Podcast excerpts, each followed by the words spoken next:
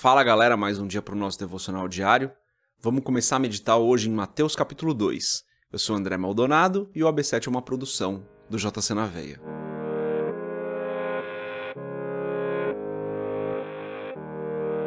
Mateus capítulo 2, a partir do versículo 1, diz o seguinte: Depois que Jesus nasceu em Belém da Judéia nos dias do rei Herodes, magos vindos do Oriente chegaram a Jerusalém e perguntaram: Onde está o recém-nascido rei dos judeus?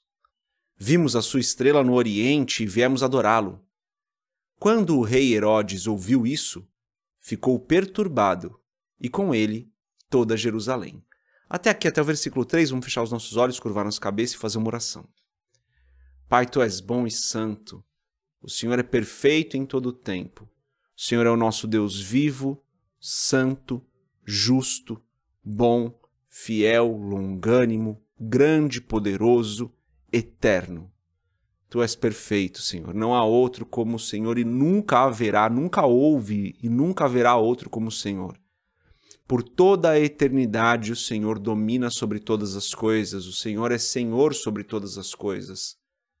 Não há nenhum Deus que seja como o Senhor, nem poderoso, nem nada que se compare ao Senhor. Eu peço, Pai, perdoa os nossos pecados porque nós falhamos. Perdoa-nos como nós temos perdoado aqueles que nos ofendem, que nos fazem mal. Tem misericórdia de nós que somos falhos, Senhor. Perdoa-nos porque muitas vezes nós não sabemos o que estamos fazendo. Eu peço em nome de Jesus que o Senhor nos abençoe hoje, nos guarde, nos livre de todo mal, não nos deixe cair em tentação. Abençoa-nos hoje, fala conosco hoje, que Teu Espírito Santo toque as nossas vidas hoje, que a Tua palavra toque as nossas vidas hoje, Senhor. Em nome de Jesus, eu peço que o Senhor esteja conosco em todo o tempo, conosco com os nossos familiares. Usa-nos, Pai, para abençoar as vidas das outras pessoas. Usa-nos para falar da tua verdade para outras pessoas. Levanta-nos, Senhor, para falarmos do Evangelho, do teu amor, para sermos agentes do teu amor aqui na terra. Em nome de Jesus, eu te agradeço, Senhor, por todo o bem que o Senhor tem nos feito. O Senhor tem nos sustentado, tem nos ajudado, o Senhor tem nos abençoado, e nós não merecemos nada disso, mas mesmo assim, na tua bondade, no teu infinito amor, o Senhor nos abençoa. Obrigado por isso, Pai. Tu és bom em todo o tempo. Em nome de Jesus, eu oro e te agradeço. Amém. Antes da gente continuar no nosso devocional diário, se você não é inscrito no nosso canal do YouTube, se inscreve, segue a gente nas nossas redes sociais, entra na nossa comunidade do Telegram. E se você quiser comprar o livro Muito Além de um Pai, www.jcnaveia.com.br vai ter um banner para você comprar. Ótima pedida aí para um presente de final de ano. Bom, lemos aqui os três primeiros versículos de Mateus capítulo 2. E Mateus capítulo 2 começa a falar da chegada dos reis magos, né? Chegada desses magos vindos do Oriente para ver Jesus. E quando eles entram em Jerusalém, eles perguntam onde está o recém-nascido rei dos judeus. E essa questão dele ser o rei dos judeus causa toda uma polêmica, né? Por que dos judeus? Porque Jesus veio da linhagem de Davi, Jesus era judeu. Os judeus eram um, um povo, né? uma, uma religião ali dentro do que era dominado pelo Império Romano.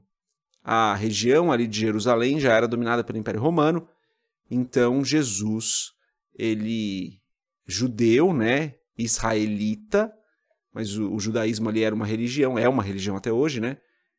E quem dominava sobre a região era Roma. Então, quando é, ele é declarado como o rei dos judeus, isso causa uma certa polêmica ali, principalmente com Herodes. Mas o que, o que a gente precisa entender, pessoal, é que quando ele é declarado como rei dos judeus, Herodes fica preocupado de ter um outro rei, o povo judeu fica esperando um rei que viesse dominar e livrá-los do Império Romano, para que eles fossem uma nação. Eles esperavam um rei terreno, eles esperavam um governante poderoso, um político, eles esperavam alguém que dominasse a arte da guerra, um guerreiro, um rei guerreiro, político poderoso.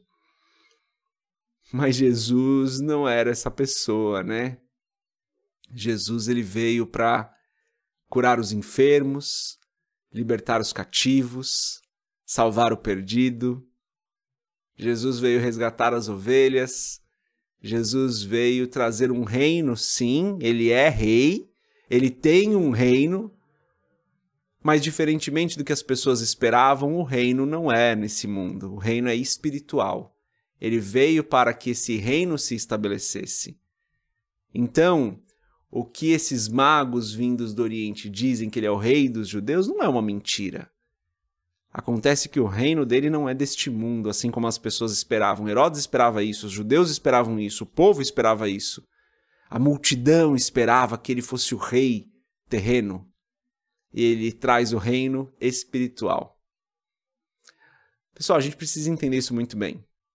Assim como ele não veio para um reino terreno, nas nossas vidas o principal não é o terreno, não é o reino aqui da terra. O principal é o espiritual. O principal é a eternidade. O principal é o reino verdadeiro do Rei Jesus, que é eterno e espiritual.